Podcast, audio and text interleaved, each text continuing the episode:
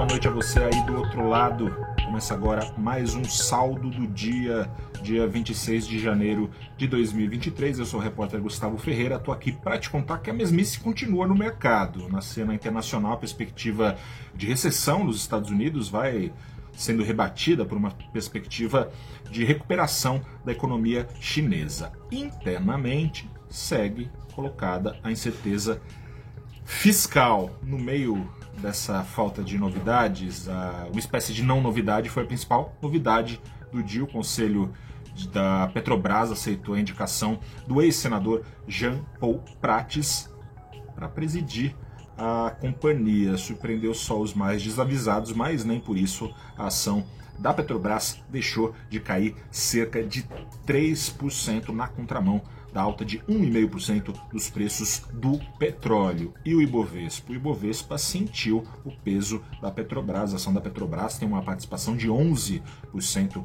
na carteira teórica do índice. Mas o Ibovespa contou também com um contrapeso, contrapeso de responsa, um baita contrapeso, a ação da Vale com 16% de espaço na composição do índice, subiu, subiu 2%, e aí o principal índice da bolsa ficou praticamente no 0 a 0, teve uma queda de 0,8%, enquanto o dólar caía também, também 0,8% aos R$ 5,07 centavos. Mas aí porque caiu a ação da Petrobras não é novidade, que é a indicação do Prates. Ainda que Prates já fosse uma certeza não é certeza que política de preços ele vai adotar quando assumir a empresa, provavelmente ali num horizonte de 60 dias. Nesse prazo, Prates precisa explicar como vai evitar uma alta dos combustíveis em eventual alta de preços do petróleo e do dólar. O presidente Lula foi eleito com a promessa de abrasileirar os preços dos combustíveis. Só que Prates tem dito, dizendo também parte do que ele já disse, enfim, tem dito que a Petrobras vai continuar levando em conta cotações internacionais.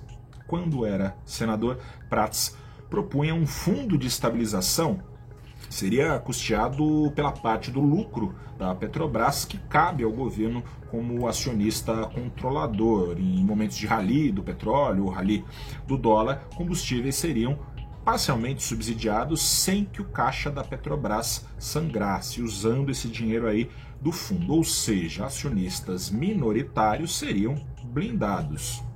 Esse fundo pode abrir espaço para o fim da desoneração dos combustíveis, como deseja o ministro da Fazenda, Fernando Haddad, mas não resolve a questão fiscal, porque dinheiro não tem carimbo. Se for usado para pagar gasolina, vai deixar de ser usado para políticas sociais, por exemplo. Bancar o uso de combustíveis fósseis, por sinal, vai na direção oposta da bandeira verde que foi erguida por Lula em campanha. No fim das contas, não só do ponto de vista fiscal, portanto, o fundo de estabilização soa tão contraproducente quanto desonerar os combustíveis. Enfim, vamos ver no que vai dar e você vai ver, claro, no valorinvest.com. Um grande abraço, boa noite, até a próxima e tchau.